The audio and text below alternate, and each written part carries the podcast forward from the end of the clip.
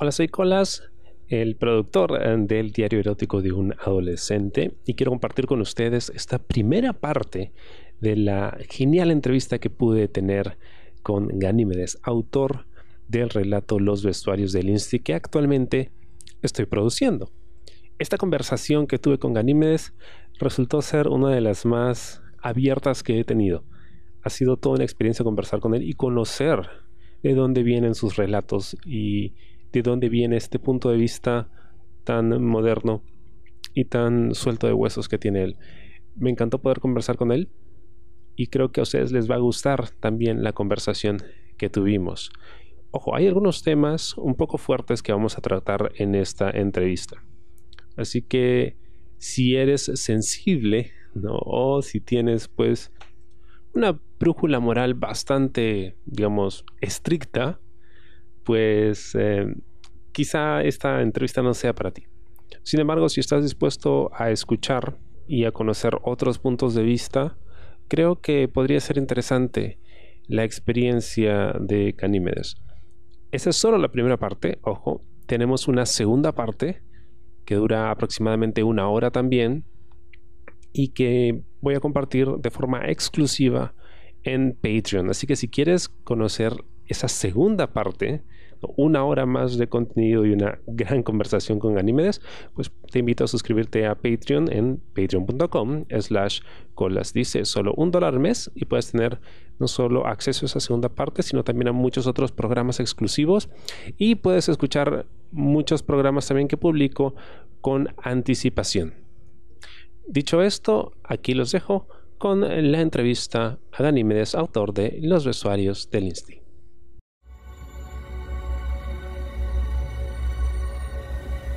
Ganímedes, bienvenido al programa. Eh, gracias por tu tiempo y gracias por tus historias. Es genial poder conversar contigo, sobre todo porque siento que ya te conozco más a través de las historias que he estado adaptando y las que la gente ha estado disfrutando mucho. Así que quería agradecerte personalmente por haber confiado en mí y también preguntarte de dónde vienen todas estas historias. Bueno, eh, gracias a ti por adaptar mis historias a una versión mm, de audio, supongo que podríamos decir. Y pues mis historias vienen de, de que, no sé, siempre he sido como muy creativo, siempre he tenido mucha imaginación y descubrí mi sexualidad a una edad muy temprana.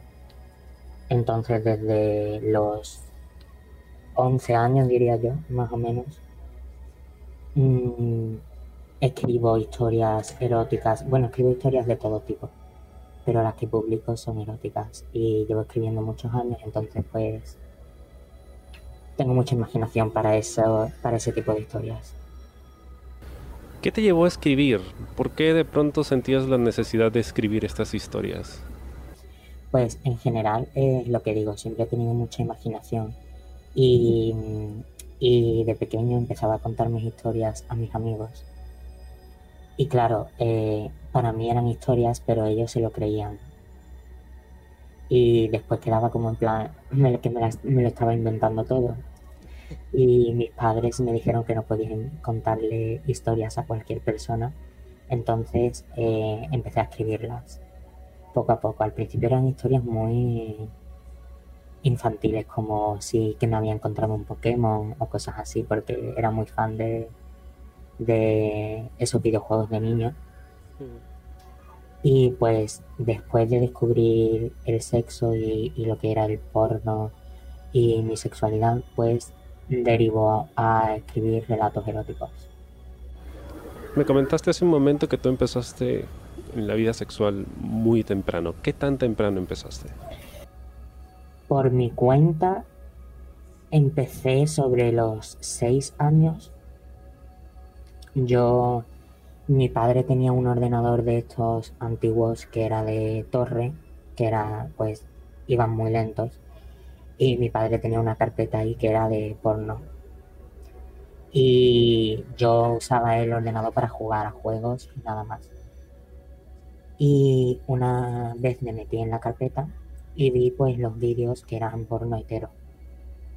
Y sentí mucha curiosidad y le pregunté a mi padre qué era, porque él lo tenía como una carpeta X. Le pregunté qué eran las 3X y ya pues él básicamente me dijo que pues que eran vídeos para adultos, que yo no debería verlos, pero que si en algún momento pues quería verlo, que no lo hiciese con mi madre delante porque le daría algo. Y que y pues básicamente me explicó eso, lo que era pues la sexualidad, el porno y cosas así. Y después, mi primera experiencia sexual con otra persona fue a los siete años. Un año después. ¿Cómo así? Pues eh, estaba de nuevo mmm, viendo porno. Eh, en ese momento en mi casa vivía... No es mi casa... Bueno, yo ahora mismo vivo solo, tengo un piso de alquiler. Pero antes vivía con mi familia en otra casa distinta. Y en esa casa vivíamos mis padres, mis abuelos, dos tíos y yo, y mi hermano.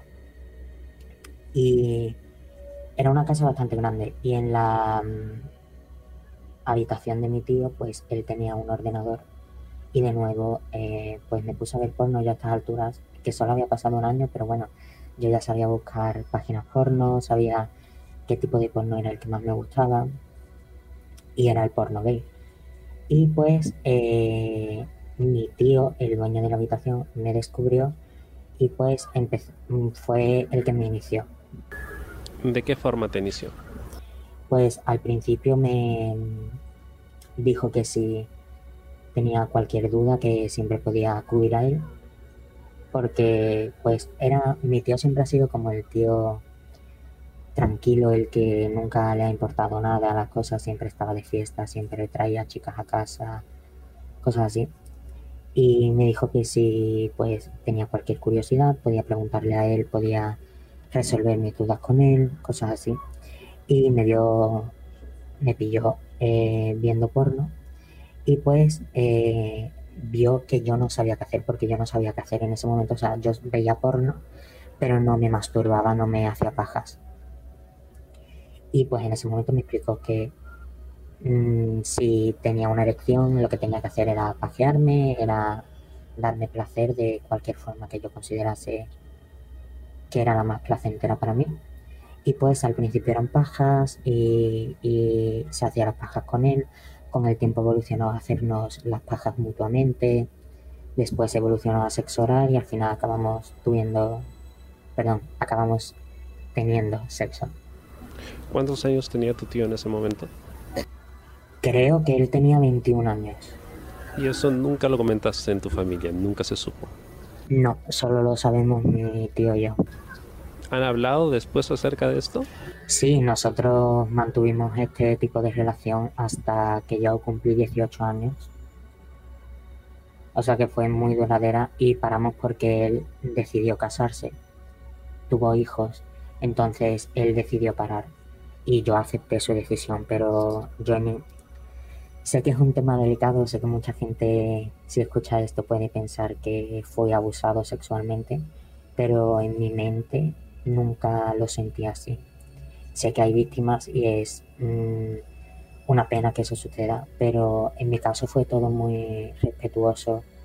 Siempre mmm, hacíamos cosas que yo quería hacer, nunca me obligaba a hacer nada, nunca nunca fue algo negativo en mi vida y yo guardo muy buen recuerdo de ello y mi relación con mi tío a día de hoy sigue siendo muy buena. Es, es muy curioso lo que mencionas, ¿no? Y, y, hasta muy extraño, porque generalmente cuando hablas con personas que han tenido experiencias tan tempranas, con personas mayores, ya sean familiares o no, eh, generalmente lo recuerdan no necesariamente de la mejor forma. Y muchas veces, eh, ya siendo adultos, reconocen que hubo cierto abuso, ¿no? Pero tu caso es todo lo contrario, ¿no? Y llama la atención precisamente por eso, porque es, es, extraño que alguien reconozca no solo de que era consciente, sino también de que se sentía cómodo y que lo recuerde con, con cariño. alguna vez, bueno, no sé si has compartido esa historia con otras personas antes, pero sí te has encontrado con, ese tipo de, confrontación en que te dicen, oye, pero, pero eso estaba mal. Sí, em, eh, lo he compartido con varias personas con las que he tenido sexo porque no todo el mundo lo admite, pero en, sobre todo me he dado cuenta de que en la comunidad gay hay muchos hombres que fantasean con, con esto, con ser o el menor en esta situación. Muchos me han dicho que, les hubiese gustado que a ellos les pasase eso, lo mismo que me sucedió a mí. U otros que a lo mejor tienen un sobrino o un hermano pequeño y fantasean con él, aunque en la vida real no le tocarían nunca. Y, claro, cuando a mí me dicen que pues fantasean con estas cosas, yo soy honesto y comparto mi opinión, comparto mi, mi experiencia, siempre teniendo cuidado de que, pues, con quien lo comparto no conozca a mi tío ni a mi familia, porque no quiero que suceda nada perjudicial. Pero muchas veces sí, sí me dicen que, que, aunque yo guarde un buen recuerdo o, o aunque yo diese mi consentimiento, una persona tan joven no puede consentir. Y estoy de acuerdo. O sea, en cierto modo, mmm, es cierto que, yo no pude consentir y, que yo era muy pequeño, pero tuve la suerte, supongo, de que a mí no me afectó. Es decir, hay otras personas que a lo mejor en el momento lo disfrutaban, pero cuando crecen se dan cuenta de que, de que fueron víctimas y evidentemente los respeto y, y les doy todo mi apoyo, pero en mi caso no fue así. Yo Siempre tuve una relación muy cercana con mi tío.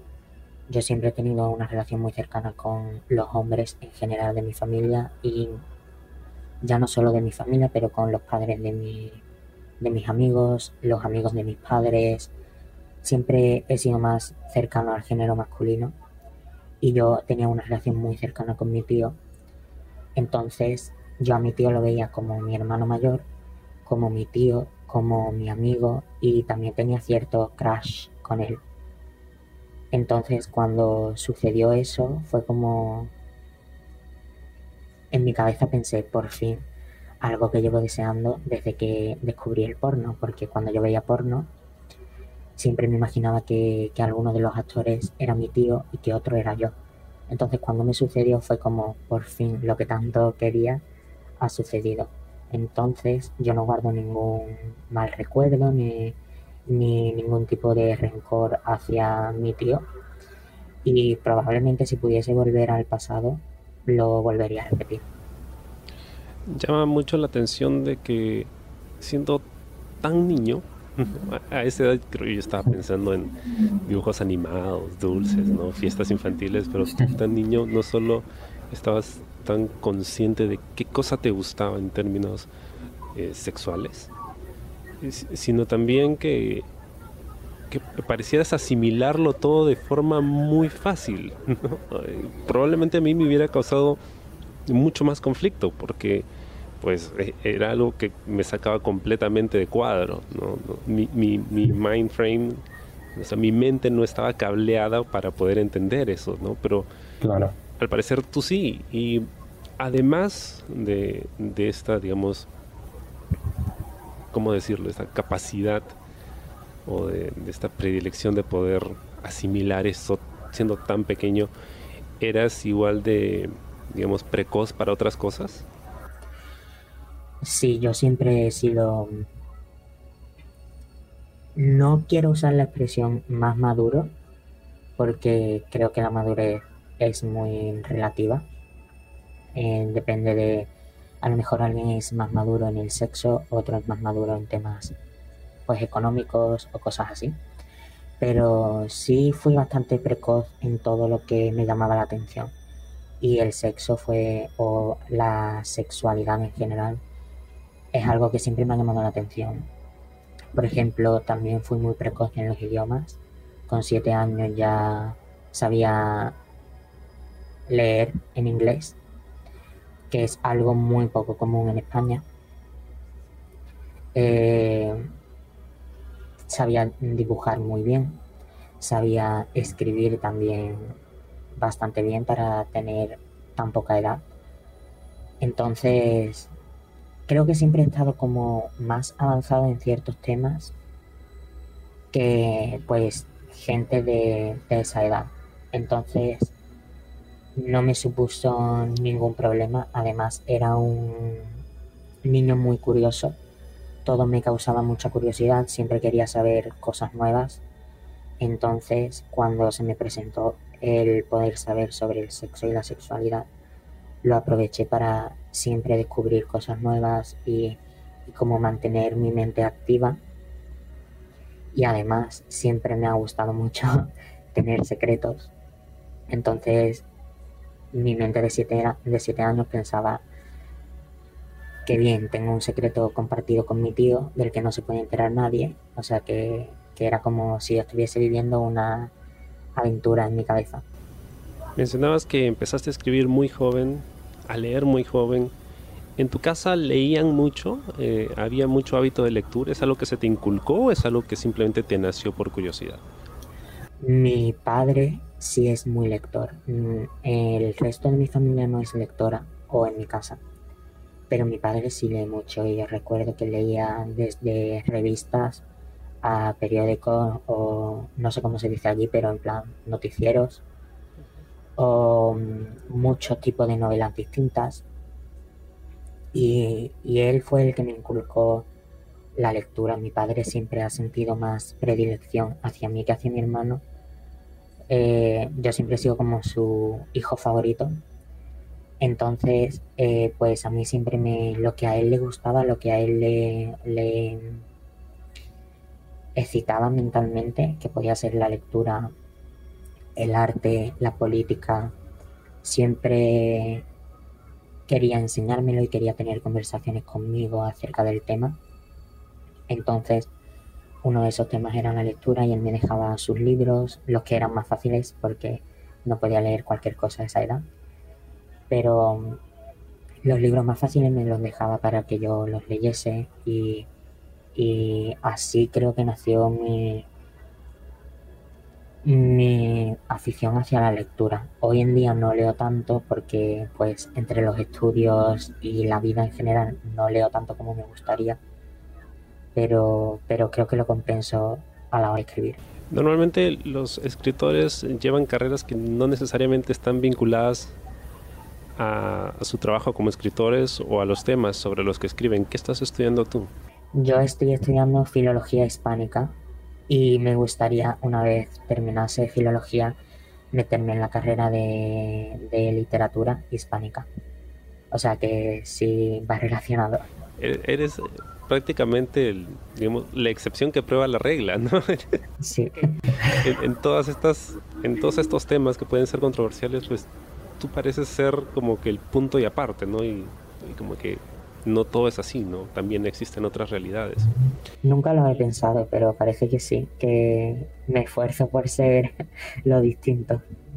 Hablamos un poco acerca de tus relatos, porque creo que eso es lo que a los oyentes les interesa conocer un poco más, ¿no? Y siempre la primera cosa que a una persona que empieza a leer relatos eróticos le pasa por la mente es que tanto de esto puede haber pasado en la vida real, ¿no? Claro. Muchas historias entre entre ellas la que estamos adaptando en este momento, que es los vestuarios del Insti, pero tienes otras historias temáticas eh, similares, ¿no? Tienes eh, Jovencito de Grinder, tienes Hermanos. ¿no? ¿Cuánto de ti hay en estas historias? ¿Cuántos son sucesos que te hayan pasado? ¿Cuánto hay de ficción? Yo creo que es... Siempre hay algo de realidad en mis relatos. Siempre hay un personaje que está basado en mí o, una escena que, que, me pasó a mí realmente.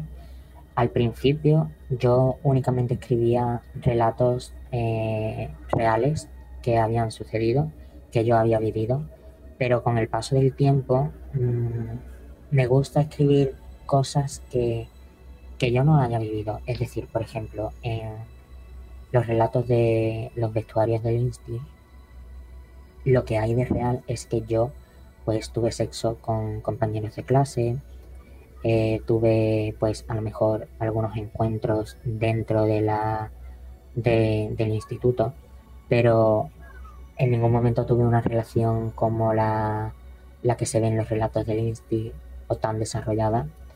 El, los relatos de hermanos, pues yo nunca he tenido ningún tipo de, de, intercambio sexual con mi hermano,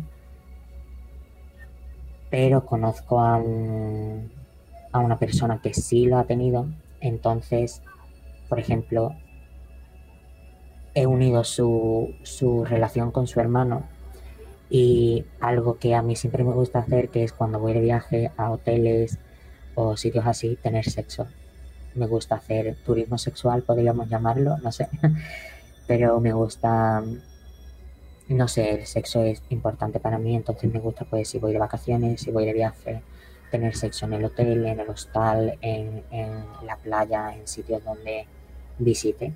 Entonces siempre me gusta unir cosas que conozco con a lo mejor cosas que han vivido personas que conozco o que no ha vivido nadie, pero siempre me ha llamado la curiosidad. Entonces, pues yo creo que hay una mezcla de, realidad y fantasía en mis relatos. ¿Cómo construyes un relato? ¿Qué es lo que viene a ti primero? ¿Es la premisa? ¿Es la escena de sexo? ¿Es la fantasía? Normalmente lo que suele iniciar un relato es un, un algo que he visto eh, a lo mejor he visto, voy a la universidad y veo que pues mi compañero va al baño y tarda bastante en salir del baño, entonces ya mi mente, como te he dicho antes, siempre he sido muy creativo. Entonces mi mente mm, empieza a imaginarse escenarios como a lo mejor se ha encontrado a alguien en el baño, a un profesor, a otro alumno, o, a lo mejor los baños es un sitio de de sexo. Y pues suelen ser cosas así. Me encuentro con algo que llama mi atención en la vida real y a raíz de eso, a través de mi creatividad, imagino escenarios posibles que me gustarían que sucediesen o que mm, me llamarían la atención de alguna forma. ¿Cómo es tu vida sexual en este momento? Porque me dices que eres una persona eh, para la que el sexo es muy importante? ¿Eres una persona muy activa sexualmente o suenas más activo de lo que en realidad eres? Soy más activo de lo que sueno.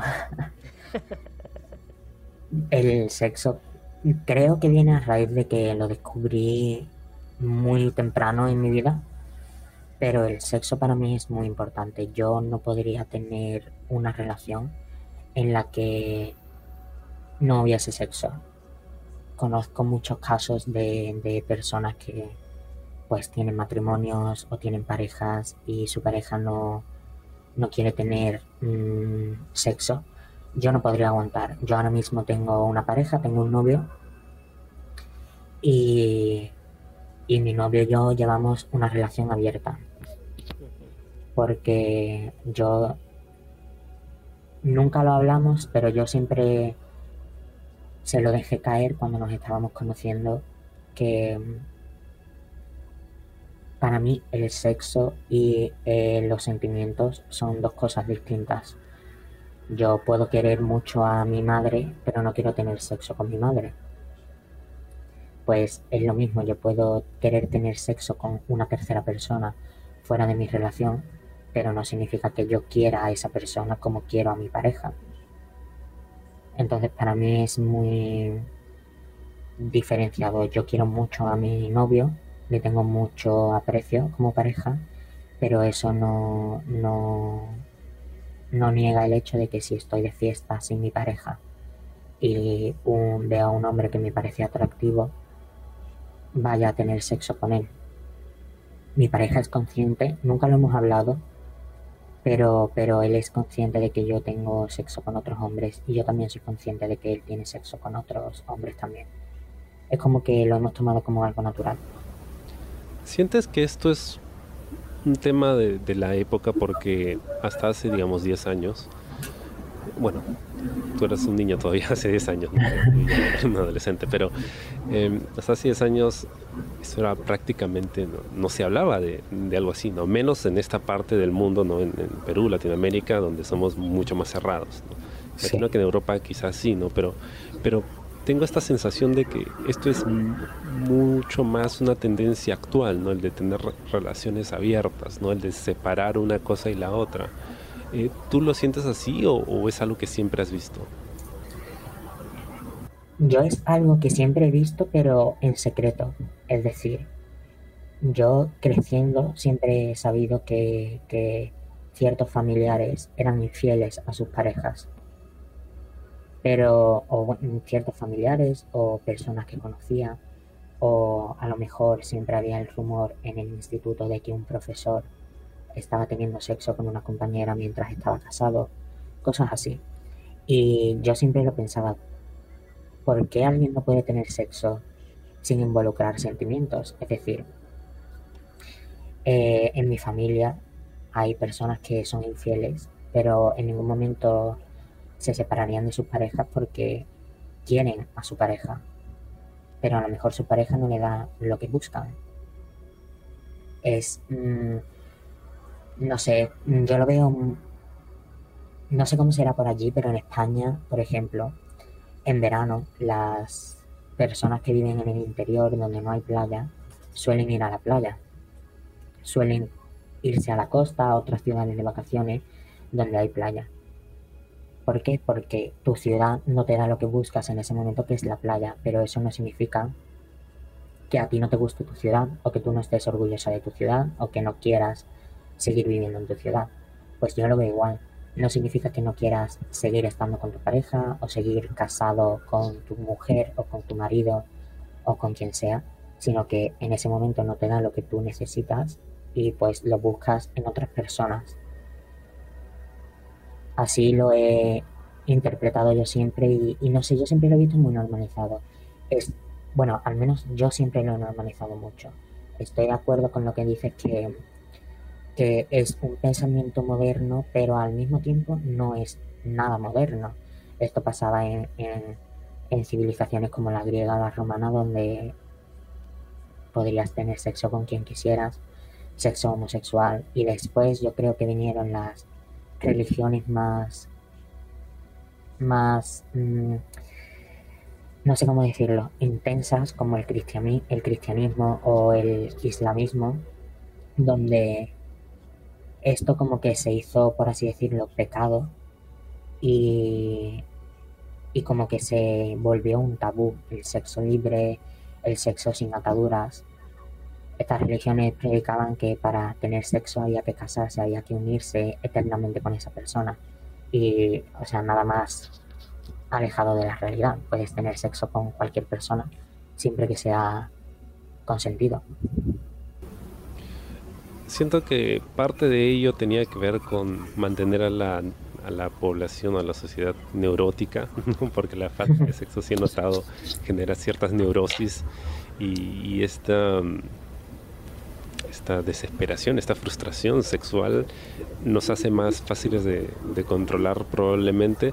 ¿Tú sientes que las cosas mejorarían si tuviéramos esa apertura mental de decir, oye, ¿sabes qué? Te quiero, pero simplemente quiero coger? ¿O crees que la cosa podría llegar a degenerar un poco más?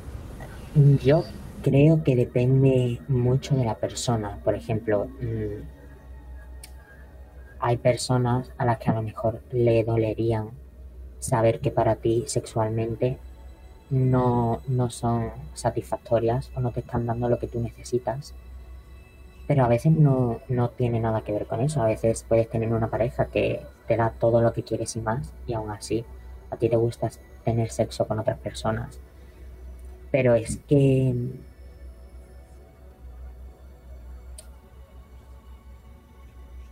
yo creo que, que todo el mundo sería mucho más feliz no solo en, relación con el tema sexual, sino con todo en general. si nosotros, si cada persona se hiciese responsable de sus actos y de sus sentimientos, yo pienso que todo el mundo sería mucho más feliz y mucho más maduro.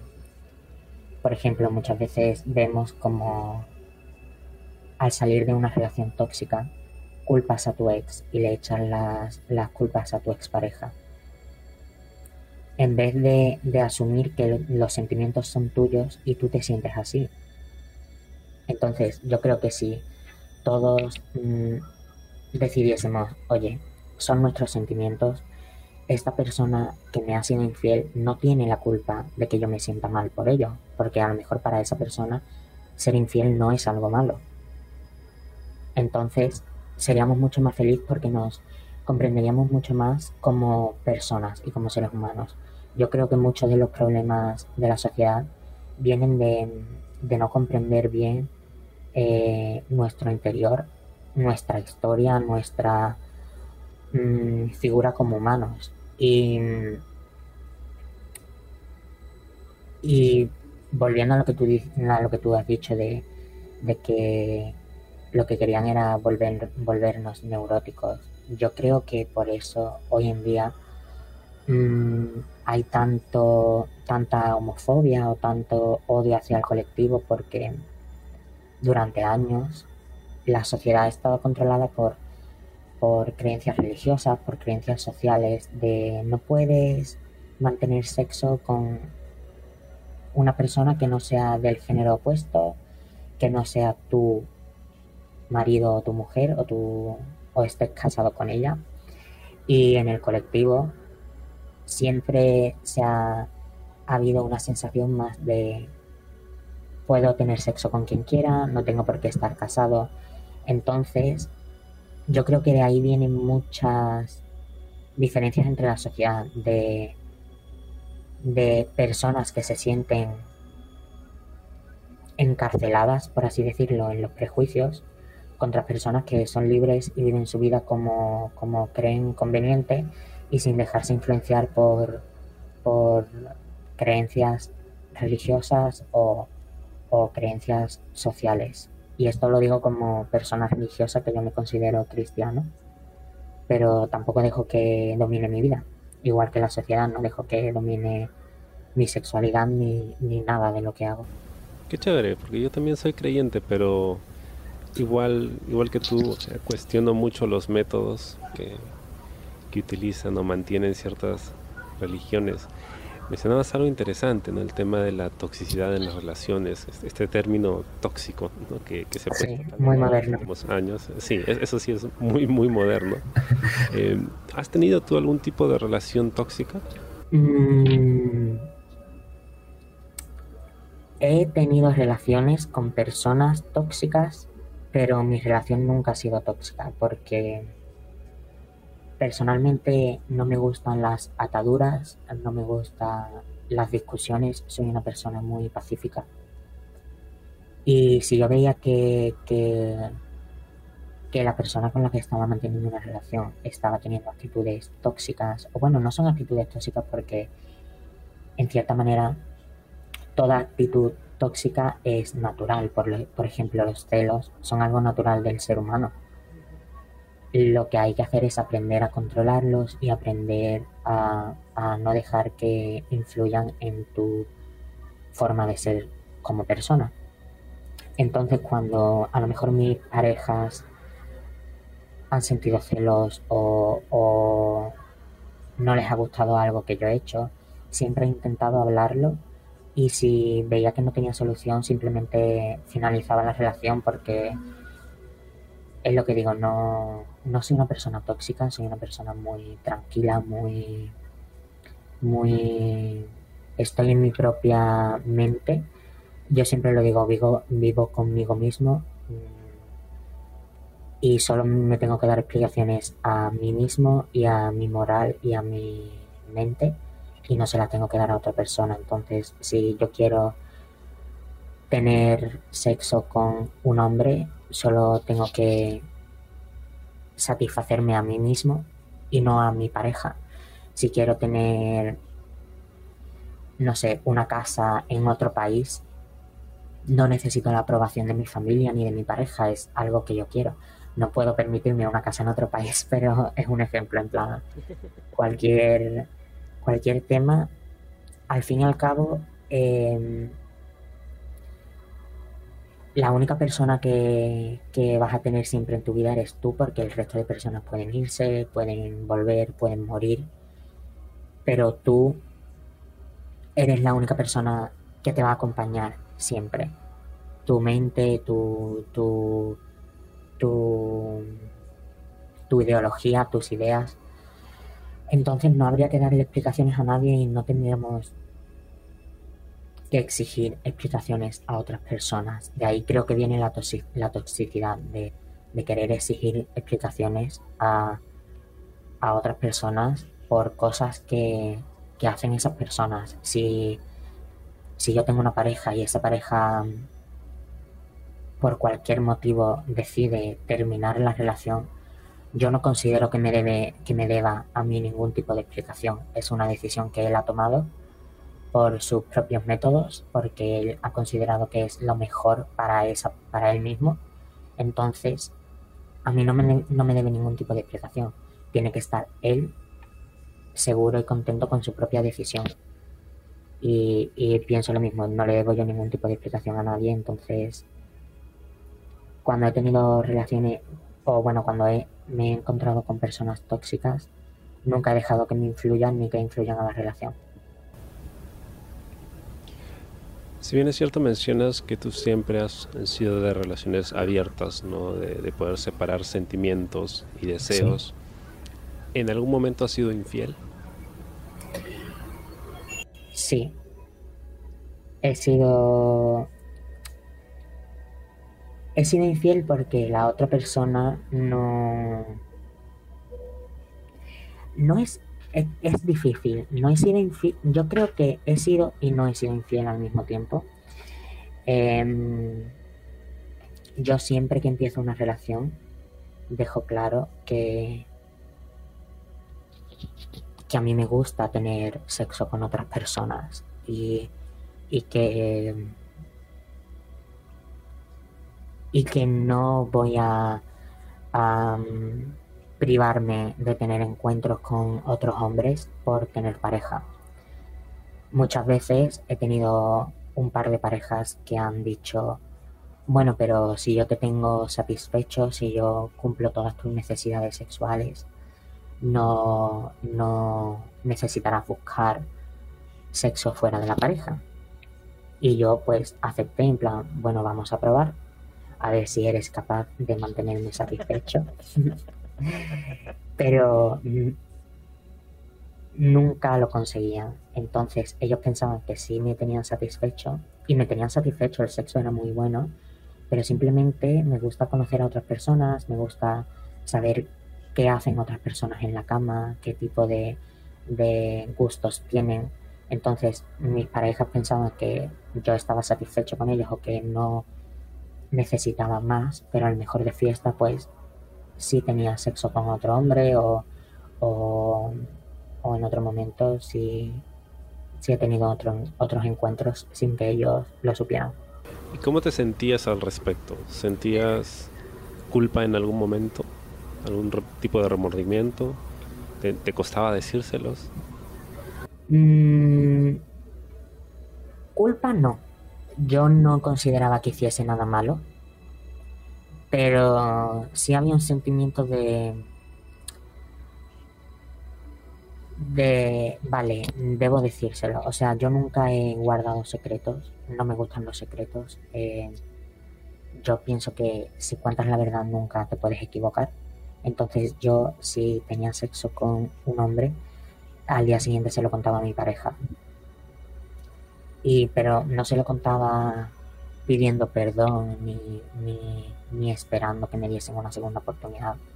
Yo lo contaba como he tenido sexo de fiesta o ayer conocí al amigo de mi hermano y tuve sexo con él y como una anécdota, como si estuviese contando algo a un amigo.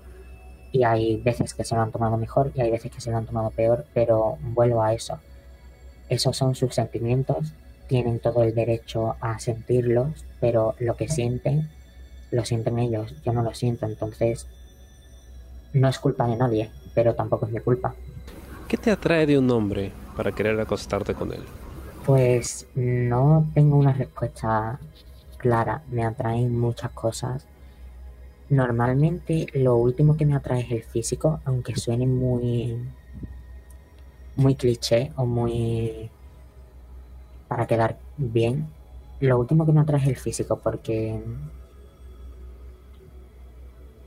es muy raro que tenga sexo con una persona y se quede ahí. Siempre busco tener una amistad o, o, al menos tener algún tipo de, conexión más allá del sexo que no sentimientos, que son dos cosas distintas, pero por ejemplo, no sé, tener sexo y si al día siguiente queremos pues ir a ir de compras, por ejemplo, porque tenemos las mismas aficiones, o ir a un museo, o ir a, a practicar algún deporte juntos. Me gusta tener una conexión con, con las personas con las que, bueno, no solo con las personas con las que tengo sexo, pero cualquier persona que dejo entrar a mi vida, me gusta tener algún tipo de conexión con esa persona. Es cierto que de fiesta, pues tampoco voy a tener un, una conversación sobre cuáles son nuestros pintores favoritos. Entonces, mm, pues ahí sí me fijo más en el físico o en cómo baila o en la forma en la que actúa. Me atrae mucho el olor de los hombres, es decir, si, si usan buen perfume, me atrae mucho. Me atrae mucho la forma de vestir, me atrae mucho la nariz. No sé por qué, pero la nariz es el el atributo facial que más me atrae de un hombre y si no me gusta su nariz, puede que no tenga sexo con él. Wow. ¿Cómo debe ser la nariz que, tiene el hombre con el que te vas a acostar? No tiene que ser de ningún tipo específico, pero tiene que acompañar a su cara. Hay muchas veces que vemos a personas que tienen a lo mejor una nariz muy grande y los ojos muy pequeños, o tiene los ojos muy grandes y la nariz muy pequeña, y, es extraño, no sé, yo, tiene que ser una nariz proporcionada a los ojos, la boca y, y el tamaño de la cara. Suena súper extraño, pero, pero yo muchas veces si estoy en un aeropuerto o estoy en un parque, muchas veces me pongo a analizar la cara de las personas para ver cómo de proporcionada o desproporcionada la tienen tiene sentido. De hecho, eh, ahora se habla mucho de, esta preelección por los cute boys y de la, eh, digamos, de los rasgos faciales y que la proporción que debe haber, ¿no? Y cómo de pronto, quizá no necesariamente la gente, sino más los medios y las redes tienen esta obsesión con las caras bonitas. Eh, así que no, no, es, no es descabellado pensar en que una nariz sea proporcional con el rostro, porque sí, puede, por más que la personalidad sea muy atractiva, probablemente una cara no tan bonita o no tan simétrica no sea atractivo, ¿no? Y yo siempre he sido muy honesto con eso, porque al final es lo que te vas a, es lo primero que vas a ver al día siguiente cuando te despiertes, ¿no? Entonces debería ser algo más o menos agradable a la vista. Claro, yo no, o sea, yo si una persona tiene una personalidad agradable o una personalidad que me atrae, puedo, bueno, no, es lo que te he dicho antes, me fijo en lo último en el físico. Y he tenido sexo con muchas personas que socialmente no se consideran atractivas o, o dentro de los cánones de belleza. Pero hay dos cosas. Uno que yo siempre soy sincero. Si, si me atraes, y estamos teniendo una conversación y a lo mejor me preguntas, oye, ¿te parezco guapo? Si me pareces feo, te lo voy a decir. Eso no quiere decir que no me atraigas. Pero pues personalmente mm, no eres mm, atractivo socialmente, que es lo que nos lleva, nos lleva al segundo punto que quería tratar, que es que es relativo, es decir, a mí me puede parecer muy guapa una persona que socialmente sea fea, o al revés, me, parece, me puede parecer muy fea una persona que los medios consideren muy guapa. Y normalmente me suele pasar cuando a lo mejor los medios o, o las redes sociales consideran muy guapa al nuevo actor de Élite, o al nuevo futbolista o cosas así, es como que mi mente automáticamente crea un rechazo y es como, ya no lo considero guapo, ya no lo considero atractivo bajo mi punto de vista. Me pasa lo mismo. Em, a ver, tienes un perfil de Twitter, que creo que es por donde nos contactamos inicialmente, donde más o menos podemos darnos una idea de qué cosas te gustan, eh, qué cosas te llaman la atención en términos eh, sexuales, fetiches y demás. Y una de esas las mencionaste hace un toque, ¿no? que es el tema del el olor, te gusta el olor de los hombres. Sí. Exactamente a qué te refieres con, o sea, cómo huele un hombre, ¿no? O sea, ¿te refieres a lo en particular, al perfume que usan o después de haber hecho algo? ¿Y, y por qué necesariamente el olor? ¿Alguna vez has rastreado ese gusto? ¿De dónde viene?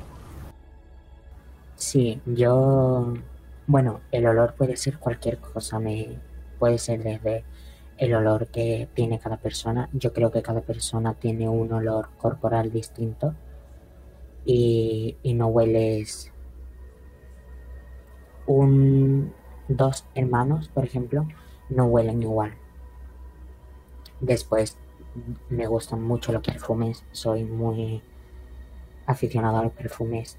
Entonces cuando un hombre lleva un perfume bueno o que a mí me gusta, automáticamente me siento atraído hacia esa persona y a mí me gustan los perfumes más fuertes, más de hombre, por así decirlo,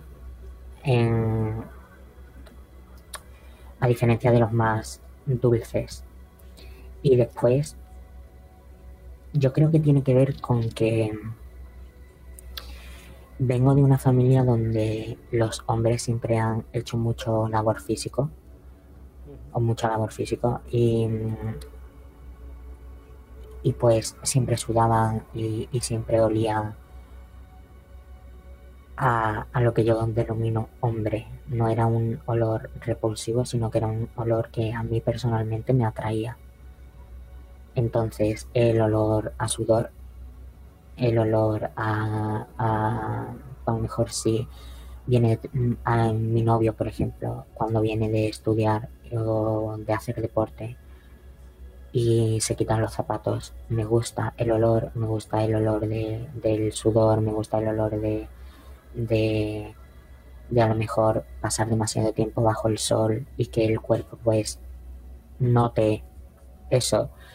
Pero también viene de, de creo que, de que tengo una nariz muy sensible a los olores y siempre relaciono olores. Por ejemplo, el olor del melocotón siempre lo relaciono a verano porque de pequeño eh, mi abuela nos echaba una crema solar con olor a melocotón.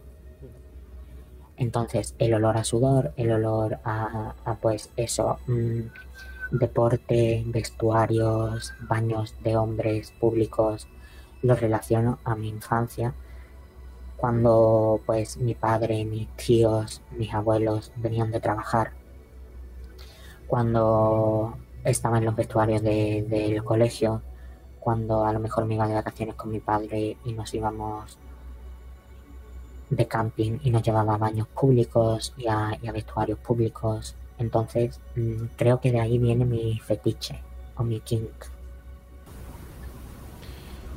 ¿Qué otros kinks o fetiches puedes rastrear hasta tu infancia? Los me gustan mucho los hombres mm, mm, no sé cómo decirlo, los machos. Eh, aunque yo he tenido sexo con muchos hombres que son que están más en contacto con su lado femenino y me gusta mucho también. Mi predilección siempre van a ser los hombres eh, rudos y, y, machos porque era lo que entre lo que yo me crié. Yo tenía un abuelo que era pescador y tenía otro abuelo que que, bueno, tengo otro abuelo que trabaja el campo. Entonces, mm, mis dos familias siempre han sido muy de, labores manuales, de llegar sudando, de llegar a casa morenos por pasar horas bajo el sol. Entonces, pues me gustan esos hombres musculosos, que tengan músculos no de gimnasio, sino de, de trabajar. Que son dos cosas distintas. Entonces, también me gustan los hombres con mucho vello, porque mi tío tenía mucho vello cuando empezó pues la relación conmigo y cosas así. ¿Qué otros kinks tienes? ¿Qué otros fetiches eh, has desarrollado en todo este tiempo? ¿no? Porque seguimos hablando de que cuando eras niño, ¿no? En tu infancia y todo eso, como si hubiese pasado hace muchísimo tiempo, pero en realidad no, en realidad sigue siendo bastante joven. bueno, tengo 21 años, ya no soy un niño, pero sí, todavía soy bastante joven. Pues... Mmm, siempre lo digo y creo que de hecho lo he hablado contigo en otras ocasiones, que mi único límite son las mujeres. Es lo único que no me pone, no me llama la atención. Pero el resto me pone todo siempre que sea consentido y consensuado. Eh, diferencias de edad, mm, tríos, grupos grandes, eh, mear, que me meen, que me escupan, que me peguen, pegar, escupir, dominar. Mm, el, sexo público, el voyerismo, el cruising. Mm, yo creo que no, no hay algo a lo que diga que no. Y, y siempre me gusta mm, probar todo antes de rechazar algo. Por ejemplo, mm, una vez probé que me echasen cera de una vela encima. Y no me disgustó, pero tampoco me, aportó nada. Entonces, eso pues no lo suelo hacer. Pero no es un límite. Si, si a mi pareja le aporta placer, lo haría. Y yo creo que eso define mucho mis, mis fetiches o mis kinks.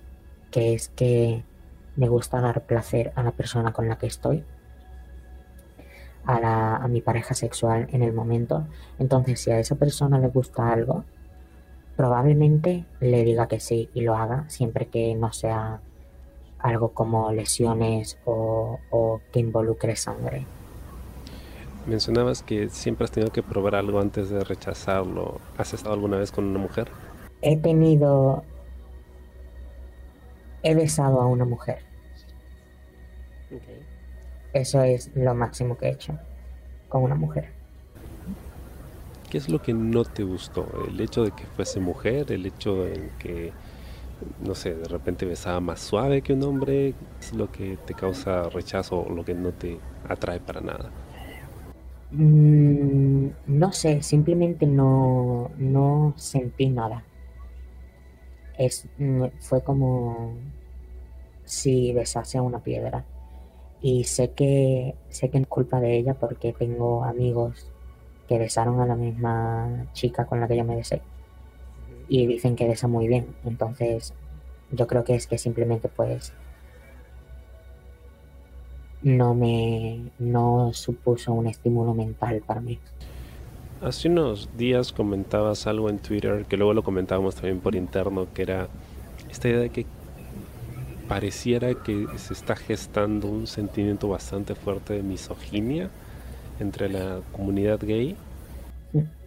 ¿Cómo, cómo así lo, lo, sentiste o lo notaste? Yo lo noté sobre todo en, en, los ámbitos sexuales de la comunidad gay. Creo que, que, que ha crecido un sentimiento de misoginia.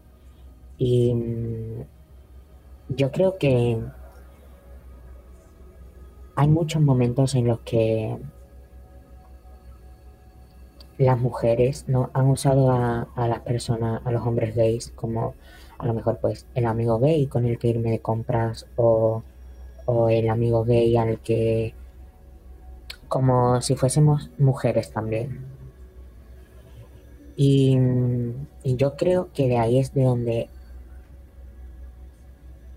brota la semilla y yo creo que hay una parte de la comunidad que siempre se ha sentido arropada por mujeres y, lo puedes leer en Twitter o en, muchos artículos que dicen que, que durante los años del instituto el mejor, la mejor amiga del hombre gay era una mujer, una compañera de clase, o que los gays sienten más predilección hacia sus madres, cosas así. Pero también creo que, que hay una parte de la comunidad gay que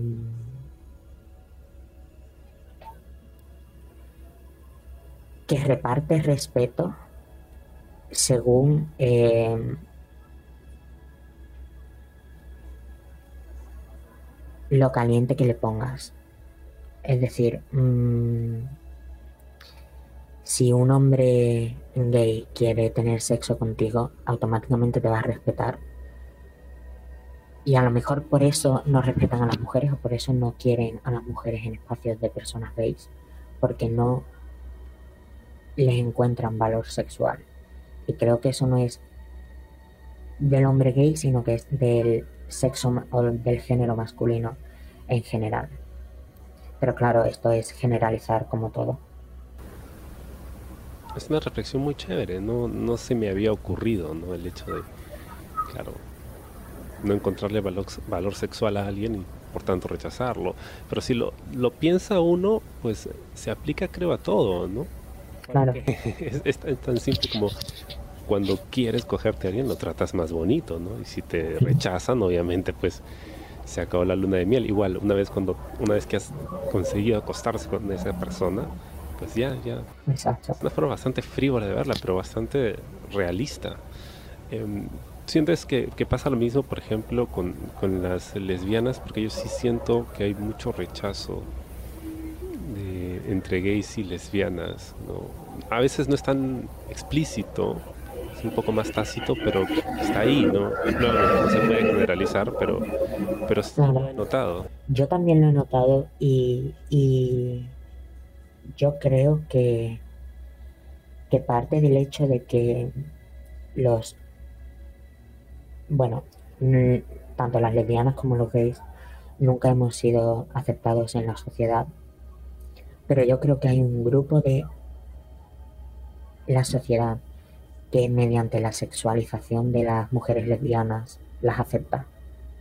Es decir, son válidas porque ponen cachondos a los hombres heterosexuales. Pero ese nivel de validez, que, realmente no es validez porque es un arma de doble filo, son válidas si ponen cachondo a un hombre heterosexual.